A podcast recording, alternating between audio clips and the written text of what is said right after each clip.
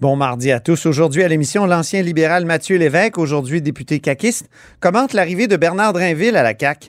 Lévesque est aussi l'auteur d'un intéressant essai politique euh, intitulé La couleur CAQ, où il tente de replacer l'aventure de la coalition Avenir Québec dans l'histoire des partis au Québec. Ainsi, la CAQ aurait des ancêtres dans les formations d'Honoré Mercier au 19e siècle, de Maurice Duplessis dans les années 30 et de René Lévesque dans les années 60. Dans tous les cas, on aurait tenté d'unir pour un temps les rouges et les bleus, mais aussi, dans certaines situations, des droites et des gauches. Enfin, vous pourrez écouter en balado les actualités de l'histoire de Dave Noël, notre chroniqueur historien, qui nous parle aujourd'hui du monument Parisot qui vient d'être placé dans les jardins du Parlement, mais aussi de Pierre Lemoine d'Iberville, le conquérant, le corsaire, et enfin, il nous parle brièvement d'une exposition sur Félix-Gabriel Marchand, un premier ministre québécois important, dans le musée virtuel d'histoire politique du Québec. Mais d'abord, mais d'abord, c'est l'heure de notre rencontre quotidienne avec Rémi Nadeau. Réminado. Tout a été mauvais. Ça a été un spectacle désolant. C'était triste de voir ça. Antoine Robitaille. On sait bien, vous voulez faire du nationalisme. Mais non, on veut justement contrebalancer cette délocalisation-là politique. La rencontre. Un jour, on fera notre débat. Oui, oui, bien sûr. Métal sur métal. C'est le moment de vérité. La rencontre. Nado. Robitaille. Et bonjour Rémi Nadeau, Bonjour, Antoine. Chef de bureau parlementaire à l'Assemblée nationale pour le journal. Et le journal, quelle profession de foi caquiste de Bernard Drinville. Est-ce Oui. qu'il n'en a pas donné un petit peu plus que le client en demandait? Oui, ouais, je pense que oui, effectivement, à, à trop vouloir euh, faire passer la pilule.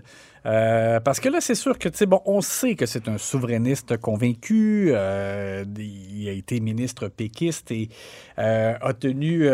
Je veux dire, il, a fait des démonstrations de sa ferveur souverainiste dans le passé. Et c'est un peu dur à concilier maintenant avec le- un parti qui est forcément fédéraliste parce qu'il n'est pas souverainiste. hein. Alors, on peut dire la CAQ, oui, ils sont nationalistes, ils ont fait des démonstrations dans ce sens-là, mais à partir du moment où tu ne veux plus euh, évoquer l'option euh, indépendantiste en cas, par exemple, de refus du fédéral à des demandes ou etc., ben, C'est une coalition, mais tu peux pas être souverainiste. Ben non, parce que là, ce La moment-là... dernière fois que c'est arrivé, euh, ça a mal viré. C'est François Rebello. Oui, c'est ça, qui, qui s'est fait remettre... euh, François Rebello, qui était la- un député péquiste de la Prairie dans le temps, il y a 10 ans. Il est passé à la CAQ euh, et il avait dit Je suis encore souverainiste. Même le chef m'a dit que je pouvais rester souverainiste. Trois jours plus tard, il fallait qu'il précise Qu'il rentre dans le rang. Si jamais la souveraineté redevient envisageable, je quitterai le parti de François Legault. Ouais. Alors donc, euh, Revenons à aujourd'hui. Monsieur Drainville, donc, est, allé. euh, je te dirais là où il était le plus fort, c'est lorsqu'il a dit J'ai toujours été nationaliste. C'est comme si ça avait toujours été ça, sa position, tu sais. Et que c'était pas. Et que ça, c'était pas vraiment comme être indépendantiste. Là. Euh, bon, euh, alors il se défend en disant qu'aujourd'hui, les Québécois sont pas là, euh, qu'ils ont pas euh, d'appétit pour ce débat-là, qu'on est passé à autre chose. Il a parlé à un moment donné comme d'un vieux débat, là, tu sais, comme si, quelque chose oui. qui est passé date. Et il estime qu'il est possible de faire euh, des avancées avec les pouvoirs qu'on a, avec le statut qu'on a, donc le, Québec, euh, et qu'on est, je reprends ces mots aussi, on n'est pas condamné à l'impuissance euh, parce qu'on n'a pas tous les pouvoirs. Alors c'est comme ça donc qu'il a défendu son saut à la CAQ et on va écouter donc un extrait de ce qu'il a dit lui-même en conférence de presse à Lévis. Et là, vous allez me dire, Bernard, pourquoi tu proposes pas l'indépendance, qui est la forme la plus complète et la plus totale et la plus absolue de l'autonomie? Et la réponse courte, c'est la suivante. Parce que les Québécois n'ont pas d'appétit pour ce débat-là. On a passé 50 ans à en débattre. Et là, les Québécois nous disent, travaillez donc dans le Canada pour nous renforcer, pour améliorer notre quotidien. J'ai aimé beaucoup une question d'une de nos collègues, euh, Véronique Prince, qui a demandé à M. Drainville en quoi François Legault avait fait bouger Justin Trudeau jusqu'ici depuis son mandat. Ah, les réponses étaient faibles. Ben là, on est revenu avec les, les ententes administratives, les, les garderies. les- Ben oui. je- on s'en est déjà parlé. Je continue de trouver que les garderies, c'est vraiment un mauvais exemple parce que c'est une compensation que le fédéral a versée au Québec parce qu'il n'y avait pas le choix. C'est c'est un programme pan-canadien qui l'a créé, qui existait déjà au Québec. Puis Véronique Yvon, en interpellation il y a deux semaines, a dit que finalement, le Parti québécois au pouvoir pendant 18 mois avait fait des ententes administratives en Ouais. plus grand nombre que euh, la CAQ en, en- en 18 mois, ou presque autant même en, en- qu'en 4 ans, puis le Parti libéral aussi. Tu sais, les ententes administratives, dans une fédération, c'est automatique. Ouais. Tout le monde en fait. Ça, c'est vraiment. euh, non, on est loin. Puis ils n'ont même pas été. Je comprends pas. Ni le premier ministre, ni euh, Bernard Draville ont cité la modification constitutionnelle. Il aurait pu dire, dans, dans le 96, on a réussi à faire une modification constitutionnelle. C'est quand même. Ça, ça, c'est quand même Oui, c'est une belle- avancée. Quelque Oui. chose comme nouveau. C'est ça, c'est nouveau. Ben, je suis 100% d'accord avec toi. Et c'est drôle, ils l'ont oublié. Ils ont oublié eux-mêmes ce bon coup. Aïe, aïe, aïe. Ouais. Alors, je, je tiens à souligner les, aux auditeurs que Antoine s'est tapé la main sur le, le front. C'est- Oui, c'est ça, ça a comme c'est fait un C'est bruit. le bruit qu'on entend Bing. en, en Mais guise est-ce qu'il de serait- découragement. Serait-ce le temps d'écouter un peu d'orgue? Attends, juste avant aussi. Oh, Je pardon. voulais juste souligner, euh, il y a un autre de nos collègues aussi, Alexandre Billard, qui a, j'ai trouvé qu'il a fait un peu sortir de ses gonds Bernard Drainville en disant qu'est-ce que Jacques Parizeau Oui. dirait de, de cette conversion? Et là, Parce que Jacques Parizeau avait appelé Bernard Drinville et avait dit il faut que tu fasses de la politique oui, quand, quand en Bernard 2007. Drainville avait fait le saut au en 2007. Ouais. Alors là, euh, je pense que M. Drainville n'a pas aimé ça. Puis là, il a dit euh, est-ce qu'on peut euh, mettre nos tripes sur la table, puis s'impliquer en politique, puis y a-t-il un problème avec ça? Alors euh, voilà. Quand même, tu sais, je dirais pas que l'exercice est un échec complet pour Bernard Drainville, là, euh, sauf qu'on on, s'entend que c'est vraiment pas facile de faire passer, je, je reprends le terme pilule, là, euh, qu'il est. euh, est passé, dans le fond, d'un souverainiste convaincu là, à un nationaliste là, qui se contente de- d'essayer de faire des gains à l'intérieur du Canada. Là, c'est le temps d'écouter de l'orgue parce Oui. qu'on va faire l'analyse sportive de la période de questions.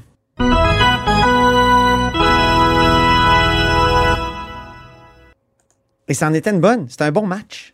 Oui, pas pire match. Et je te dirais qu'il y a eu euh, des débats euh, encore euh, enflammés sur l'immigration, sur l'inflation. Dominique Andelade, euh, Dominique Andelade a été d'ailleurs, Ah, je trouve, plutôt bonne. C'est amélioré, Dominique Ouais, Anglade, comme chef de l'opposition. Dominique Andelade a été plutôt bonne aujourd'hui dans ses questions. Elle rebondit beaucoup mieux qu'avant.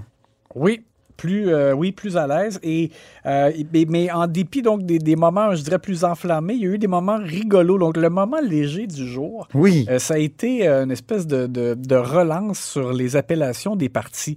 Ça a commencé par François Legault qui a répété, ça fait quelques fois qu'il le fait pour agacer les libéraux en les désignant comme succursale du Parti libéral du Canada.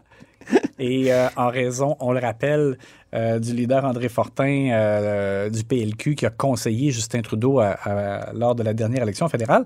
Et à la suite de ça, donc André Fortin, lui, s'est levé en disant, ben nous, on pourrait répliquer puis dire que la CAQ, c'est comme le PQ 2.0, on va l'entendre. Et, et là, ça a créé comme une cascade de réactions avec par la suite Martin Ouellette et François Legault. On écoute tout ça en rafale. Monsieur le leader, officielle. Président, les formations ici doivent être appelées par leur nom et uniquement leur nom. Je ne voudrais pas être obligé d'appeler la Coalition Avenir Québec le Parti québécois 2.0.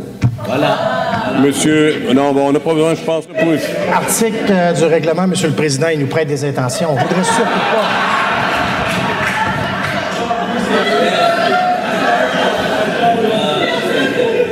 Je pense qu'on est rendu au moment où le premier ministre poursuit sa réponse. Monsieur le premier ministre. Oui, Monsieur le Président, on a le leader du Parti libéral du Québec qui se lève pour dire que c'est pas vrai qu'ils sont une succursale du Parti libéral du Canada. Pourtant, qui a préparé Justin Trudeau? Qui a préparé Justin Trudeau au dernier débat des chefs avec... me- C'était-tu avec M. Bruno, d'ailleurs? C'était vraiment l'hilarité générale aujourd'hui. Oui, c'était comme... Mais sur fond de, quand même, de- d'enjeux politiques intéressants. Oh, oui, il y, a eu, il y a eu un débat d'idées, mais euh, c'était plus léger. Et la raison pour laquelle M. Legault euh, a parlé de Pierre Bruno. C'est qu'il a, levé les yeux parce que Pierre Bruno était là. L'Assemblée nationale lui a rendu hommage. Euh, Pierre Bruno qui euh, a annoncé euh, sa retraite. euh, C'est ça. donc, chef d'antenne de TVA. Et bon, alors, c'est pour ça, évidemment, aussi que, là, que tout le monde a trouvé ça drôle qu'il y ait cette référence-là. Alors, en tout cas, évidemment, j'aime mieux ça que euh, lorsqu'il y a des, euh, des moments où là, on tombe là, dans des attaques partisanes plus basses. Oui. Et euh, donc, c'était une belle façon.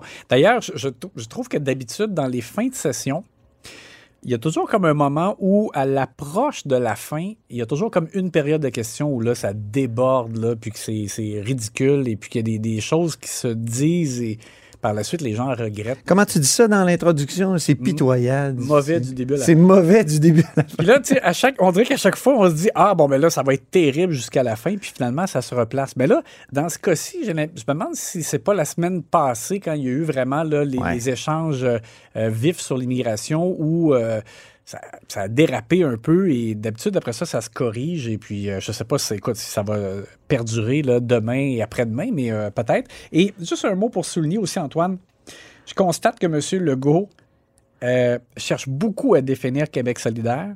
Récemment, tu te rappelles, il, il a pris la peine de dire c'est pas un parti nationaliste, c'est un parti multiculturaliste. Ouais, ouais, Bon, ouais, il vraiment. voulait co- comme coller l'étiquette. Et là, aujourd'hui, j'ai remarqué aussi qu'il a insisté. Il a vraiment dit Québec solidaire, c'est un parti irréaliste. Oh. Alors, on dirait qu'il cherche là, comme à, à leur accoler. Il multiplie les étiquettes. Oui, Il va voilà. falloir qu'il se décide parce que si on veut définir quelqu'un, il faut choisir. C'est ça. Merci beaucoup, Rémi Nadeau, puis on se reparle demain. À demain. C'est mardi, jour des actualités de l'histoire. Les actualités de l'histoire. Avec Dave Noël et Antoine Robitaille. Et bonjour, Dave Noël. Bonjour Antoine. Dave Noël, c'est notre chroniqueur d'histoire et accessoirement journaliste au devoir, auteur entre autres de Mon calme général américain. Il est avec nous tous les mardis parce que l'histoire et le passé sont toujours d'actualité en politique.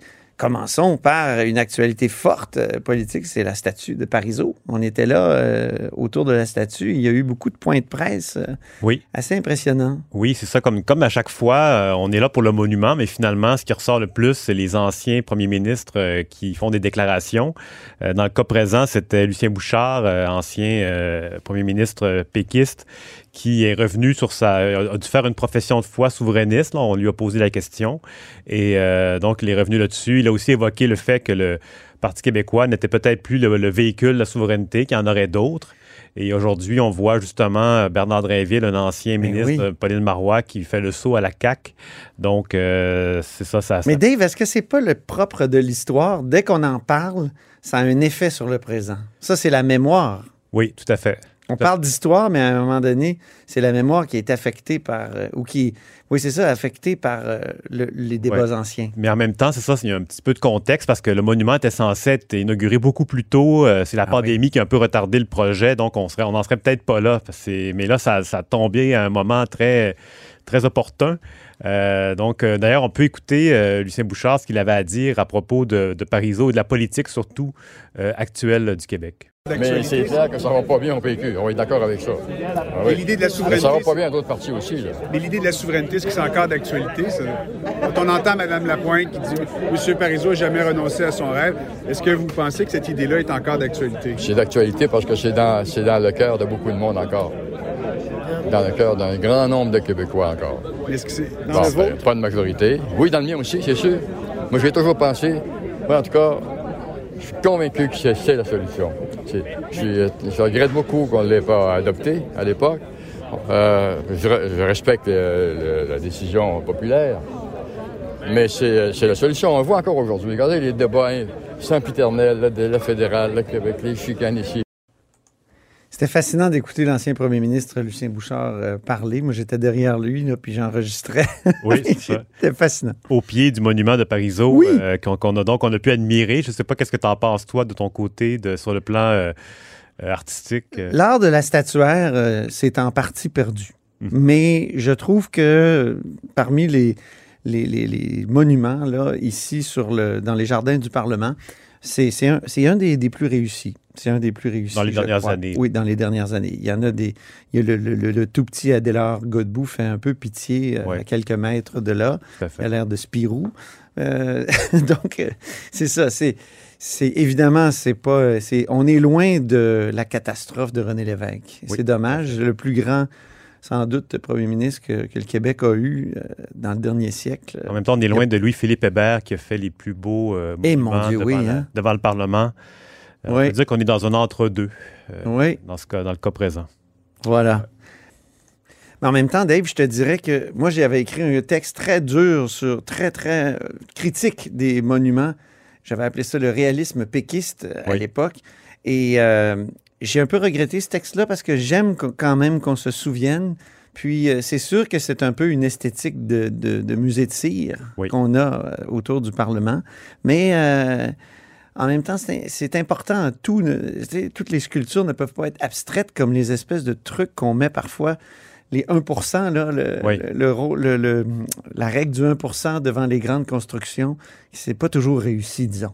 Sans doute, mais il faut faire Ça n'a attention pas de sens. Là, ça a Oui. un sens. Ça a un sens. Mais d'ailleurs, justement, peut-être qu'on a un peu trop multiplié les statuts autour du Parlement. Euh, moi, ma crainte, c'est qu'éventuellement, il y a une surcharge euh, qui approche. euh, Surcharge mémorielle, ah oui. oui, oui, oui, et même physique, parce que là, on en a beaucoup. À chaque 3 mètres, il y a une statue. Donc, moi, j'ai une petite crainte par rapport à ça, mais Ça va devenir Delphes, comme à. Delphes en, en Grèce, où, euh, qui recevait des, des- des cadeaux en lien avec les Olympiques, entre autres. Puis euh, il, y avait, il paraît qu'il y avait une statue au mètre carré. C'est ce qu'on nous dit quand on visite ça, euh, ça, ce on, superbe. on s'approche de ce, ce ratio-là. là. On se rapproche de Delphes. Voilà. C'est trop. Parlons maintenant de Sur la piste des archives, cette euh, série que tu fais, que tu co-signes avec Jean-François Nadeau dans Le Devoir. Et là, tu t'attaquais à un géant, là, d'Iberville, le conquérant.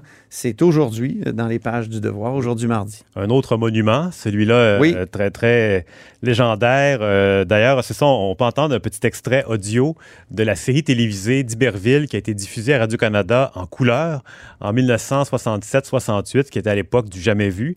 Donc, on va entendre le générique avec le petit papillon qui, euh, qui était présenté avant chaque émission. Donc, on écoute un petit extrait. Une émission couleur de Radio-Canada.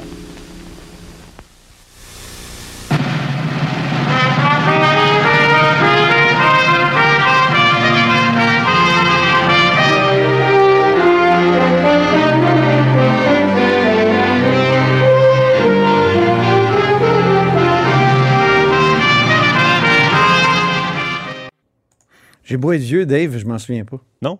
Non. OK. Pourtant, ça a été euh, une, une méga production avec des. qui a coûté des millions de coproductions France, Québec, Belgique. Oui. Euh, mais on pourra en reparler d'ailleurs un peu Oui, plus c'est tard. repassé quand. Mais, mais tu sais, en 67, je ne pas né quand même. Oui, en même temps, souvent, fois, les, je peux dire ça. les émissions pour enfants elles sont rediffusées pendant quasiment une décennie en général. Ouais. Donc, euh, tu serais censé avoir au moins écouté ça dans les années 70. Mais c'est comme un film de cap et d'épée. C'est un peu notre pirate des Caraïbes, là, euh, oui, oui. d'Iberville. On, on le- ben, c'est- en fait, c'est un corsaire, donc on, on a eu ça en Nouvelle-France. Euh, dans dans l'article, on parle vraiment de sa première expédition vers la baie James en 1686. Oui. Euh, il part de Montréal avec euh, le, le chevalier Pierre de Qui est le commandant, avec une centaine d'hommes. Ils s'en vont conquérir les forts de la Compagnie de la baie du Tusson, qui est un- une compagnie privée britannique fondée par Radisson, qui est un Français passé au service de l'Angleterre. Et euh, il remonte la, la rivière des Outaouais avec euh, des, des traîneaux à chiens euh, sur lesquels on transporte euh, 1200 livres de tabac parce que les, les rameurs euh, et les, les membres de l'expédition fument énormément. Oui. On amène des canaux. C'est bon pour le souffle, tu sais, quand Oui. tu, tu, tu rames. Et je pense que le tabac à l'époque était de meilleure qualité qu'aujourd'hui. Euh, et on amène, c'est ça, donc un paquet de matériel. Et euh, quand les glaces fondent, on, on pa- on passe dans les canaux et là, on descend euh, les cours d'eau, on atteint la hauteur des terres et on descend la rivière Abitibi jusqu'à la baie de James. L'attaque des forts de la baie du Tusson, la compagnie de la baie du Tusson survient en juillet. À ce moment-là, Pierre de Troyes et d'Iberville attaquent trois forts. C'est vraiment des, attaques de, base. On prend d'assaut la- la palissade, on l'enjambe et on enfonce les portes à coups de hache, à coups de bélier, on lance des grenades. C'est vraiment un assaut, euh, comment dire, spectaculaire en même temps. quel type de grenade dans ce temps-là, Dave? C'était des grenades. En fait, c'est des comme dans les petits bonhommes un peu. Il faut imaginer une boule avec une, une mèche Ah oui, qu'on allumait et qu'on lançait dans un peu à la haute, jusqu'à distance de bras, en fait. C'est vraiment le même principe, là, mais un, peu plus dangereux quand même. Donc, parce qu'il y avait une mèche qui, oui. pouvait euh, brûler plus vite que d'autres. Donc, euh, il y avait ça. Et euh, ce qu'il faut dire, ce qui a facilité la tâche des assaillants, c'est que le gros d'expédition, en fait, c'était de se rendre à la, baie, à la baie James, finalement. Une fois sur place, euh, les- les- la garnison anglaise était, était pas très méfiante, il n'y avait pas de sentinelles, les canons n'étaient même pas chargés, ils s'attendaient vraiment pas à ça. Ah oui. Ils se sont quand même défendus, mais euh, rapidement, les, les forts ont été pris, les trois forts. Euh, le, le- le fort Albany, le troisième, ça a été un peu plus difficile de s'en emparer. Il a fallu avoir un bombardement pour installer les canons. Il fallait, fallait casser la glace du sol, qui est en- le sol était encore gelé à ce moment-là. Aïe, aïe, Et on a dû faire appel aussi à la bonne Sainte-Anne euh, pour calmer Oui. une tempête. Donc, on- à l'époque déjà, Sainte-Anne-de-Beaupré, euh, c'était un lieu de pèlerinage. Et donc, on avait fait le vœu à Sainte-Anne, de, si elle arrêtait la tempête, de, de- de revenir à Sainte-Anne pour se, se recueillir, allumer des lampions. Euh, donc, c'est ça. La première expédition se déroule euh, sans encombre. D'Iberville se fait un nom là-bas. Euh, et à son retour au Canada, là, par contre, il doit faire face à la justice car un an avant son départ, il avait eu une aventure avec une dénommée Jeanne Geneviève Picoté de Belestre, qui l'a mis enceinte. Et au moment où d'Iberville part vers la baie James, cette femme-là l'accuse de rapt de séduction. Oui. Oui, à l'époque, la justice considérait... Il y a euh, certains historiens qui considèrent que c'est un viol. que- si on regarde Donc, c'est droit- comme déposer une plainte Oui. pour viol. Euh, le droit de l'époque faisait la différence entre le rapt de séduction et le rapt de violence. Donc, lui, il, il aurait promis à Jeanne-Geneviève Picoté de Belestre qu'il allait la marier. Euh, et finalement, il s'est euh, rétracté, il a décidé de, de ne pas l'épouser, mais elle est tombée enceinte. Et à l'époque, on peut comprendre que la femme portait l'odieux, tandis que d'Iberville, lui, pouvait aller conquérir Oui. la baie du Son euh, sans aucune gêne et euh, il n'était pas du tout rejeté, tandis qu'elle, elle devenait vraiment une, euh, Hmm. une indésirable dans sa société. Et d'ailleurs, quand d'Iberville va se marier des années plus tard, elle, elle va entrer au couvent. Euh, c'est tout ce qui lui reste. Elle est vraiment malheureuse. Pour ce qui est de d'Iberville, il ne sera pas condamné aux galères, comme ça aurait pu être le cas, donc aux galères, à aller ramer sur les galères Ah en oui. Méditerranée de Louis XIV. En fait, on- lui, il va être condamné à à payer pour, le, pour élever l'enfant qui est né de ses œuvres, comme on dit, entre Mhm. guillemets. Euh, ça, cette histoire-là va vraiment porter ombrage à d'Iberville, surtout aujourd'hui. À l'époque, euh, jusqu'aux années 1960, euh, Guy Frégaud, le biographe de d'Iberville, pouvait passer rapidement sur cet épisode en disant, bon, mais maintenant, on passe aux autres euh, batailles. Ah, puis il utilise une litote incroyable que tu cites dans ton texte. Euh, euh, Rappelle-moi exactement, le, le- mais c'est tellement euphémisé, c'est fou. Oui, oui, c'est ça. Il parle d'une, comment dire, d'une mésaventure de jeunesse, euh, quelque chose de, de superficiel et Mais il dit en même temps, je me demande comment on ne pourrait pas lui donner tort. Quelque Ouais, chose comme ça. Ouais, ouais, oui. Il reconnaît du bout des lèvres qu'il est responsable de ce qui arrive, mais en même temps, il est tellement pressé, euh, Frégo, de, d'ériger un héros euh, à l'époque, donc il passe outre. Alors qu'aujourd'hui, euh, peut-être qu'on est tombé dans l'inverse, on a un peu euh, appuyé beaucoup sur cette histoire-là, qui, est- qui est malheureuse, mais que donc, euh, est-ce qu'on peut parler d'un, viol à ce moment-là dans le contexte? Euh, les juristes de l'époque euh, considèrent que c'est autre chose, c'est vraiment un rap de séduction. C'est, quelque chose qui pouvait arriver à l'époque euh, dans différentes circonstances. Donc, c'est vraiment mais un dossier quand même. Est-ce que ça reste délicat. un héros quand même? Euh, certains- On se pose la question Ouais. à la fin de- du texte. Certains diraient que non, euh, mais c'est ça. C'est sur le plan. Sur le plan militaire, il a fait des, des grandes réalisations, Mhm. c'est indéniable, mais euh, pour ce qui est de sa conduite morale, ça, on pourrait, on pourrait en reparler longtemps. Donc, en 1697, le fait d'armes de d'Iberville, je ne vais pas faire comme Frégo et, et passer à autre chose immédiatement, mais euh, notre texte portait nous aussi sur la bataille navale du Pélican. En 1697, d'Iberville repousse trois navires de guerre anglais à la baie du Son avec son navire. Et euh, il, il remporte la bataille, mais son navire est tellement euh, abîmé qu'il fait naufrage dans les, euh, sur le bord de la côte. la- et c'est ce qui va vraiment le rendre célèbre. D'ailleurs, il y a un graveur à l'époque qui va faire un, un dessin qu'on a reproduit dans, Oui. dans, dans l'article. Et j'ai appelé Parc Canada pour savoir si on envisageait de faire des fouilles pour retrouver ce navire-là qui est peut-être à une centaine de mètres de la côte, qui est assez accessible. Et on m'a expliqué que Parc Canada ne faisait des recherches archéologiques subaquatiques seulement dans des parcs nationaux. Euh, puis par contre, là, j'ai souligné, oui, mais le- l'expédition de Franklin de 1845, les navires, les Oui. Rébus, le Terror, on a, on a investi des millions pour euh, les retrouver, pour les, les, les- les analyser. Mais là, on m'a dit, ah oui, mais pour- dans ce cas-là, on a créé un parc à, à partir des épaves. Donc, on, quand on veut vraiment trouver une épave, on crée un parc euh, pour la... Donc, on devrait créer un parc voilà. à cet endroit-là. on, on peut penser que c'est ça, cette bataille-là intéresse moins euh, les chercheurs. Et faut, sinon, il faudrait avoir du côté de la province du Manitoba qui est, qui est responsable de cette portion-là de la côte de la baie du Tusson. Donc, voilà, on- je crois que les épaves vont rester là encore assez longtemps. Tu parles d'épave, on peut écouter un deuxième extrait du fameux téléroman. Oui, la série d'Iberville, euh, c'est l'extrait où le, le Pélican remporte sa victoire contre les trois navires anglais. On va entendre euh, notamment Albert Miller qui jouait le rôle de d'Iberville et qui déclamait ses répliques euh, comme sur les planches de théâtre. Tu es fou Seul remède, le couler Non bordé à bout portant Et s'il ne coule pas, bord à bord pour l'abordage Couvert de droit Bord au vent Maintenant Garde la main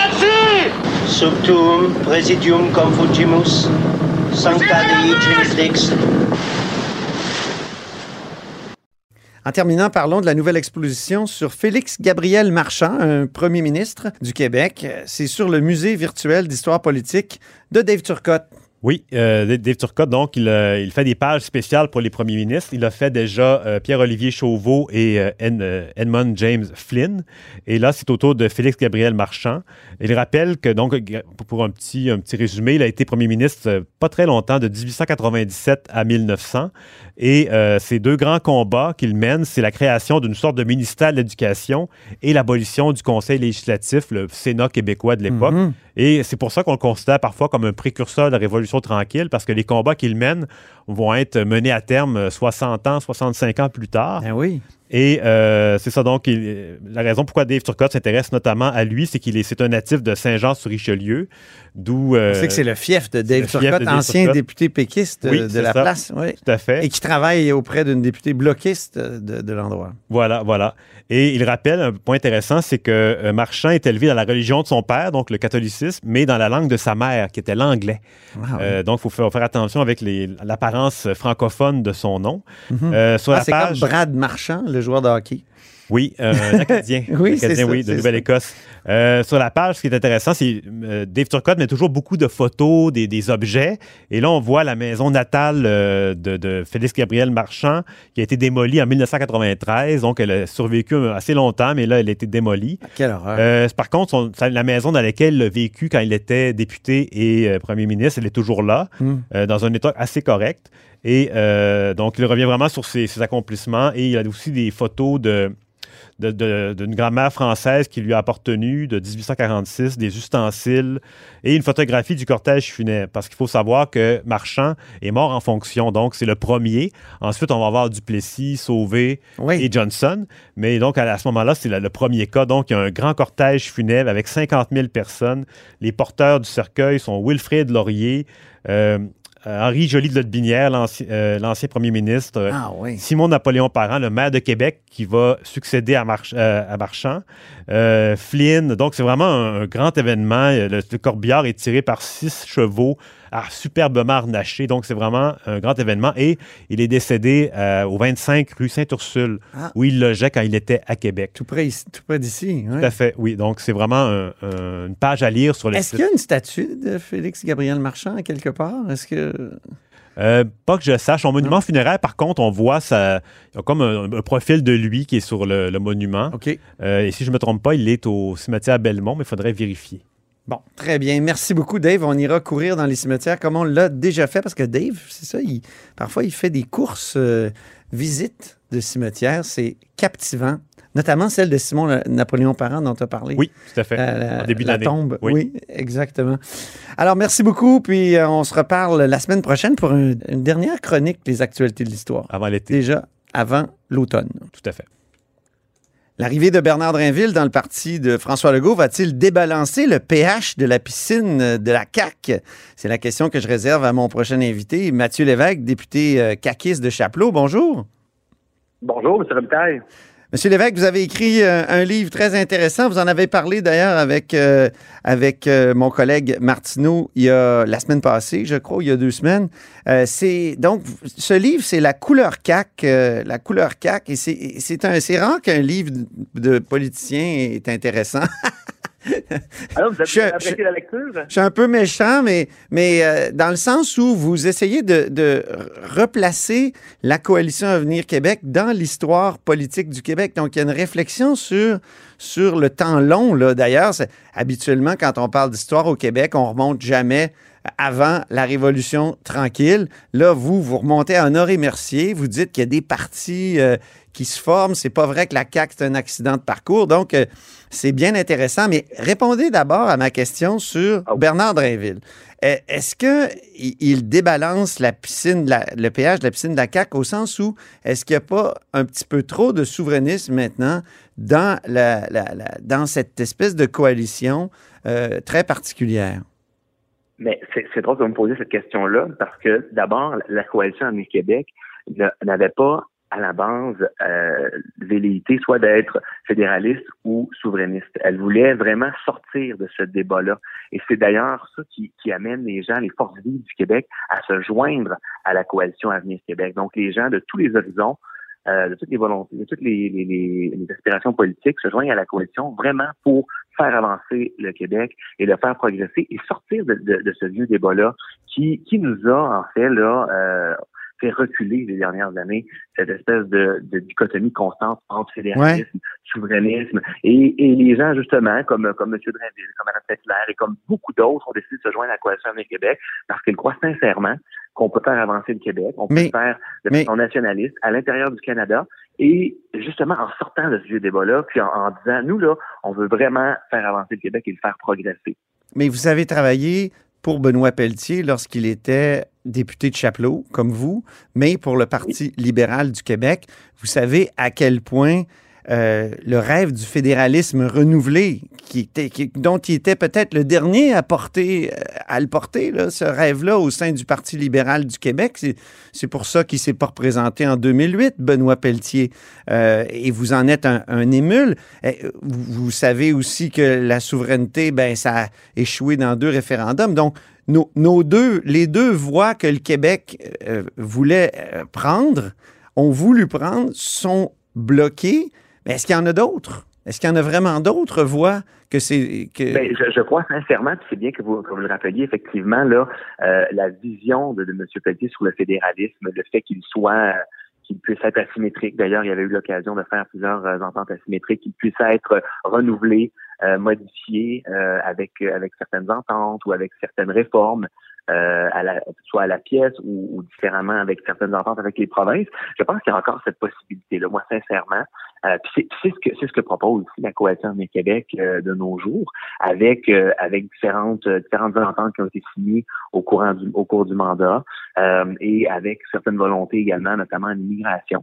Euh, et où, où des échanges se, se, se, se poursuivent avec le gouvernement fédéral. C'est un peu ce qui s'était passé dans les années 90 avec la première entente en immigration. Oui. Donc, faut pas, faut pas baisser les, les bras. Puis je pense que justement, le, le fédéralisme euh, peut faire la place, fait la place, à vrai dire, à la spécificité québécoise.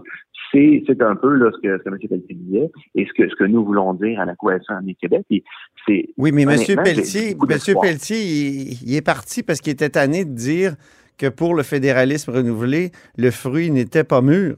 Parce que le fruit Ah oui. n'était jamais mûr. C'est un fruit irradié qui, qui ne Oui, mûrissait ça, jamais. Lorsqu'on a, un, je ne vais pas refaire le point, lorsqu'on a un premier ministre qui, qui euh, à l'époque, qui euh, justement avait cette, cette marotte-là en disant bon, euh, le, le, le, le fruit n'est pas mûr, on peut pas parler de constitution, on peut pas parler de ces enjeux-là. C'est certain que pour ministre ou pour euh, une personne qui a, qui a- qui a la volonté de faire ces changements-là, si on peut même pas en parler, ni euh, ni en discuter, ni échanger avec des homologues dans d'autres provinces ou au fédéral, ben, c'est certain que ça peut pas avancer. Mais là, Mm. lorsqu'il y a une volonté d'un gouvernement québécois avec euh, avec euh, de la bonne foi et de bons échanges auprès du gouvernement fédéral, euh, ben, ça peut ça peut progresser, ça peut prendre un certain temps, c'est certain. mais votre discours, des- euh. Votre discours, Mathieu Lévesque, actuel, me fait penser au discours de Jean- Jean-Marc Fournier au Parti libéral qui voulait justement reprendre le dialogue. Alors, est-ce quelle est la différence entre ce, ce fédéralisme-là? Je, je dirais même pas que c'est du fédéralisme. Dans le cas de, Jean-Marc Fournier, c'est plus une sorte de canadianisme. Et, ce que vous mettez en avant? Ben d'abord, il y a au, cou- au courant du mandat, il y a quand même eu des ententes qui se, sont faites. qu'on pense euh, sur la famille, on pense également là euh, en habitation, logement. Donc ça, on voit que c'est que c'est des gains possibles, c'est une possibilité d'avoir des ententes avec le gouvernement fédéral. Puis on- il y a aussi un nationalisme affirmé à la coalition Avenir Québec. Donc, par exemple, on prend l'exemple du projet de loi 21.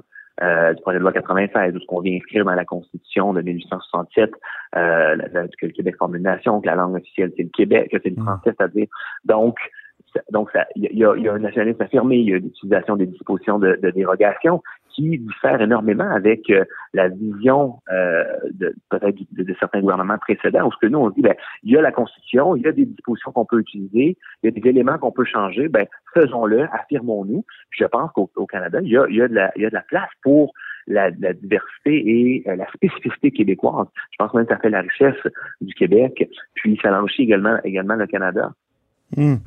Avez-vous déjà eu votre moment souverainiste, vous, en 95? Mon moment- Oui. Avez-vous voté en oui en 95? J'avais pas 18 ans, 95. Je n'ai que 34 ans. Ah. Vous êtes bien trop 34 ans jeune. Actuellement. Eh oui, oui, eff- effectivement. J'ai 30 j'ai été élu à 30 ans, donc euh, j'ai j'ai suivi ça. Euh, J'avais quoi, euh, 8 ans? Non, 7 ans. Donc, non, 8 OK. ans. Et, euh, donc, donc, j'ai- suivi ça, mais c'est des concepts qui m'étaient un peu, un peu éloignés. Ouais, Mais ouais. Ensuite, euh, j'ai eu l'occasion d'échanger avec mes parents, avec la famille, avec euh, avec d'autres collègues, puis j'ai appris beaucoup sur la question. Ça, ça m'a intéressé, effectivement, ça m'a fasciné, ce, ce débat-là. Et, et si euh, vous euh, échouez à rapatrier l'immigration, qu'est-ce qu'on fait? Je sais, euh, Richard Martineau vous a posé la question plusieurs fois l'autre jour. Vous, aviez, vous avez répondu, on va avoir un mandat fort, donc ça va marcher. Mais, c'est, mais si ça marche pas? Moi, j'ai envie de dire que les, les, les, les échanges, les discussions actuellement vont, vont, vont bon train. Euh, Vous trouvez, vous? que- Il me semble que Trudeau a dit non, non, non. Ben, ce, qui, ce qui se passe sur la place publique, puis ce qui se passe euh, dans les coulisses avec les, avec les échanges entre les différents gouvernements, ça peut, ça peut être très différent. Euh, par contre, moi, je considère qu'effectivement, si on peut obtenir un mandat fort, si on peut avoir un, un signal clair, pour par la suite, on est très confiant de pouvoir euh, de pouvoir avoir une entente. Puis je, je, le- je le répétais, puis je, je le répétais, mais à- lorsque lorsqu'on a eu l'entente là, sur l'immigration en- dans- au début des années 90, la première la première mouture, bien, ça a pris du temps. Ça a pris du temps, ça a pris des échanges, ça a pris des négociations. Ça a pris. A- Écoutez, a- moi, je me souviens, là, je- vous étiez un, un jeune garçon, moi, j'étais un, un jeune homme dans la vingtaine, puis je, je suivais la politique. C'est une sorte de compensation pour l'échec de Mitch. Je me souviens, moi, le Parti euh, conservateur le disait. là. Donc, euh, on aura. Là, on n'est pas dans une situation comme celle-là. Non, mais je pense que, des- que, que des, qu'une situation peut, peut amener euh, de, de similaires ou différentes, mais tant, tant qu'on poursuit le, le- le dialogue puis les échanges, moi je considère que ça peut ça peut arriver, ça peut ça peut être possible. Je pense pas qu'il faut qu'on baisse les bras parce que je me Mhm. dis si on baisse les bras, ben on on n'aura jamais rien. Sais, Puis euh, je Ouais. pense qu'au contraire, faut faut qu'on faut poursuivre.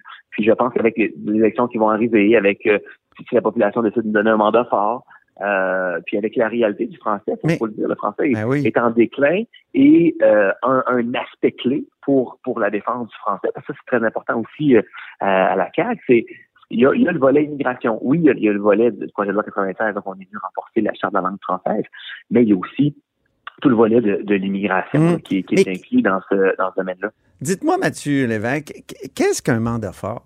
Eh c'est une, c'est une, euh, c'est une excellente question. C'est un mandat qui nous permet de euh, d'avoir le coup des franges, de dire bon, on a euh, on a des, des députés suffisants, en- suffisamment pour pour dire avec un, avec un pourcentage suffisant pour dire bon ben la population du Québec nous a donné cette euh, cette confiance là pour poursuivre euh, avec euh, avec nos volontés de notre programme, notamment cette, cette négociation pour euh, pour l'immigration. Mais vous avez quoi, déjà 76 députés, non?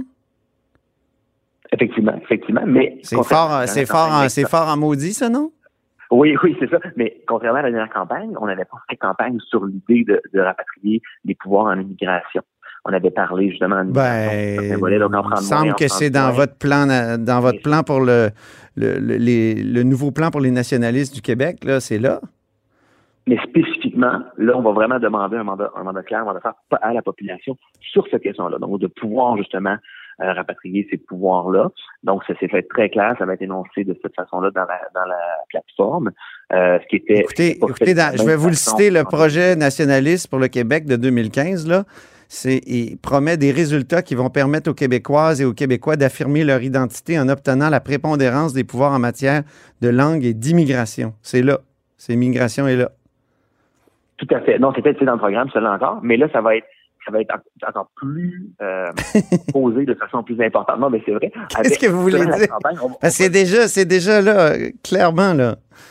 Oui, oui, oui. Mais là, ça va, ça va être énoncé, puis ça va être encore plus, encore plus mis de l'avant. là. Je sais très bien ce que vous dites, mais ça, va- ça va être mis de l'avant, ça va être présenté, puis euh, on va avoir une demande formelle de, de, de rapatriement des pouvoirs. Donc, Est-ce que, c'est.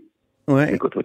est-ce que la présence de souverainistes comme Saint-Hilaire et euh, comme euh, Drainville, puis on pourrait rappeler que Benoît Charette, il vient du Parti québécois aussi, euh, qui a été très souverainiste.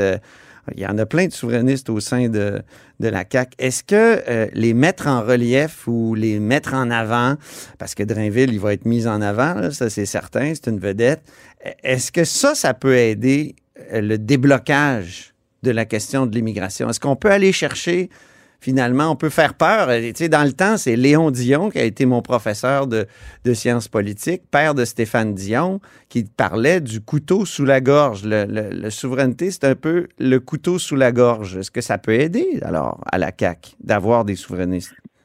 Mais à la Coalition du Québec, on n'analyse pas sous cette, lorgnette-là, lorgnette fédéraliste, souverainiste.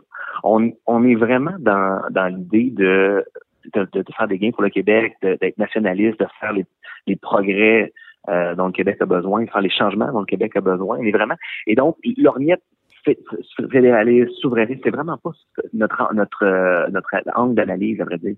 Et donc, c'est- on considère que c'est vraiment un vieux débat, puis c'est c'est pas un débat qui nous qui nous anime, puis on, on veut justement se sortir de ce débat-là. Oui, mais, oui, mais vous admettez, mais- dans, dans votre livre, vous l'écrivez souvent, là, écoutez, que le fédéralisme actuel est, est, est décevant. Vous parlez à la page 163 du gâchis du rapatriement de 82. Il y a quelque chose à réparer, là.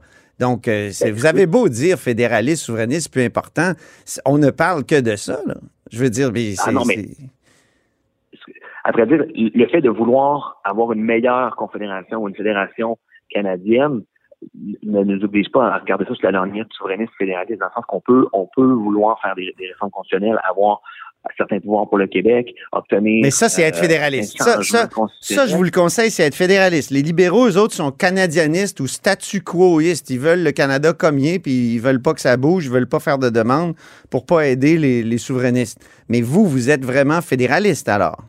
Dans le sens Mais nationaliste d'abord, mais Ah. nationaliste d'abord, donc on- pour, pour le Québec, pour faire, de, faire, euh, faire des gains pour le Québec. Mais l'idée de vouloir obtenir des pouvoirs, notamment en immigration ou dans d'autres domaines, euh, ben ça, effectivement, ça nous anime énormément. Mm. Puis pour revenir à votre, à votre question initiale sur le fait que bon qu'on mette de l'avant des anciens souverainistes, ben ces gens-là, ils, ils pourront ils pourront répondre, mais ils vont ils vont euh, ils vont ils vont se joindre à la coalition des Québec parce qu'ils se disent ben on a envie d'embarquer dans un parti nationaliste qui va qui va faire avancer le Québec puis qui va pouvoir faire des gains. Moi, je suis certain là, suite euh, aux élections, si jamais la population nous accorde de la confiance, puis les échanges qu'on va pouvoir avoir euh, continuer à avoir, c'est-à-dire avec le gouvernement fédéral et avec les autres provinces, qui elles aussi, par ailleurs, veulent, aimeraient avoir le, le- le- les pouvoirs en immigration. C'est-à-dire, c'est c'est une résolution du Conseil de la Fédération là, qui, qui a été euh, qui a été entérinée là, il y a de ça un certain temps, mais qui est encore valide. Et euh, eh bien, les discussions vont se poursuivre, puis ça prend un certain temps. Puis moi, je, je suis confiant, on est très confiant à la Coalition de Québec de pouvoir faire des gains, puis de d'aller d'aller de l'avant ça- avec ça, puis assurer. Ça n'a pas marché pour l'immigration, bien que ça a été dans votre projet pour les nationalistes du Québec. Donc, dans votre premier mandat, dans votre deuxième mandat, vous garantissez que ça va marcher, dans le fond. Que vous allez On rapatrier les On est- pouvoirs en immigration. Bon, on, est, on est très confiant que ça va marcher avec, avec un mandat fort. Très confiant ou vous garantissez? Vous... Mais, mais, évidemment, c'est un tango qui se joue à deux. Donc, on, on continue nos discussions, on continue, on continue nos, nos échanges, euh, puis on est confiant que, que ça va que ça va aller de l'avant. Donc, on on peut pas présumer du futur, mais on est très confiant, de, de- de- totalement en lien avec les, les- les discussions qui, se, qui sont en cours. Vous, vous citez, juste pour parler d'histoire un peu, parce que j- on pourrait faire Oui. toute une entrevue sur l'histoire. Honoré Mercier, il vous inspire comment, vous à la CAQ? Ben, Honoré, mais, oui, ben, Honoré Mercier, d'abord. euh, Moi, j'aime ça, l'histoire. Oui, l'histoire longue et ancienne, parce que là, le- Honoré Mercier, c'est le 19e siècle. Mais, mais quel, Oui, non. quel, euh, quel homme politique fascinant. Ben, vraiment, c'était la volonté de, d'inscrire justement la Coalition des Québec dans la trame politique historique, vous l'avez dit au début, là, du Québec. Et Honoré Mercier, ben, ce qui m'inspire, c'est que c'est le premier de, nos- de nos grands premiers ministres qui a réussi à unir les bleus, les rouges, une coalition, en fait l'idée de la, coalition nationaliste, pour pouvoir euh, vraiment là euh, faire euh, faire des gains pour le Québec, puis défendre à l'époque c'est les Canadiens français, là, mais, mais du moins la, la nation québécoise là, qui, qui était en construction, ou du moins qui allait continuer de, de se construire à travers à travers les décennies.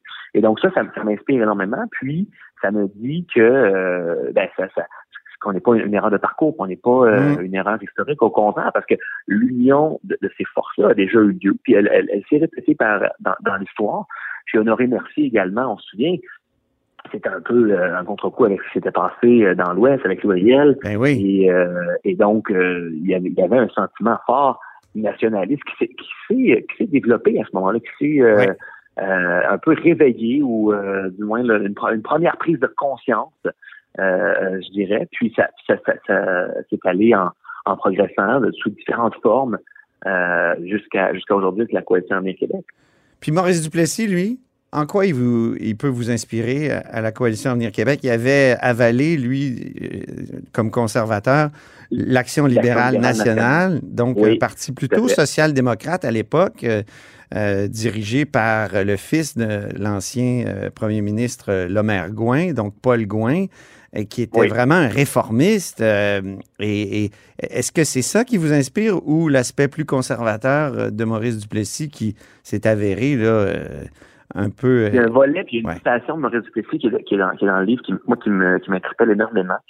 C'est l'idée que les, les provinces, il disait, bon, M. Duplessis disait, les provinces ne sont pas les filles de la Confédération, elle, euh, et la Confédération n'est pas la mère des, des, des provinces, mais bien la fille des provinces. Et donc, ça en dit sur la, la, la place qu'il qu'il faisait des provinces. Et donc, pour lui, c'était central, c'était parce que les, les provinces ont, ont, ont, ont pouvoir et peuvent exercer leur autonomie et exercer leur pouvoir qu'elles ont en propre, eh bien, elle- la- que la Confédération a été possible et donc et qu'ils ont accepté ensemble hein, de, de, de, faire vivre la Confédération. Mhm. Donc moi, c'était vraiment cette idée-là de de- d'autonomie de, défense du Québec et de, de, ses, de, ses, de ses pouvoirs qui, et de ses compétences qui, moi, m'interpellaient dans ce, dans ce, dans ce personnage-là qui est historique. Évidemment, il y a des, des côtés un peu plus sombres, puis il y a des histoires qui sont moins, euh, c'est moins au goût du jour.